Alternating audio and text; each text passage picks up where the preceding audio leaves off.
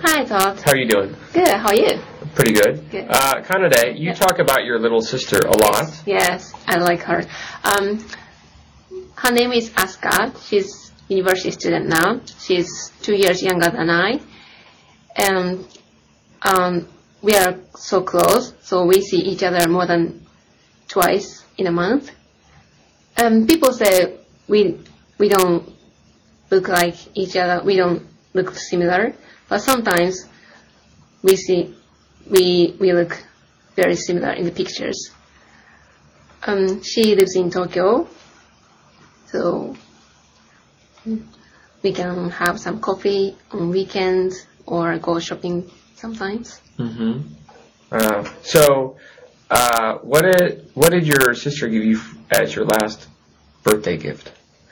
Birthday gift, we don't really give give the birthday gift instead, but we give each other some small letter or something in normal day. Oh, that's nice. Yeah, surprise. Wow. Are you in contact with each other every day by email? every every day, almost every day. Really? Email or sometimes phone. Wow. Do you guys ever fight? Uh, not really. I really like her, so always. She when she asks me something, I always do that. Wow. What a good big sister. I know that. Oh, that's sweet. Well, um, if your sister is listening, Mm-hmm. what would you like to tell her right now? Um, I'm always with you, so you can do whatever you want. Oh, you're a nice sister. Thanks a lot, Kanade. Thank you, Todd.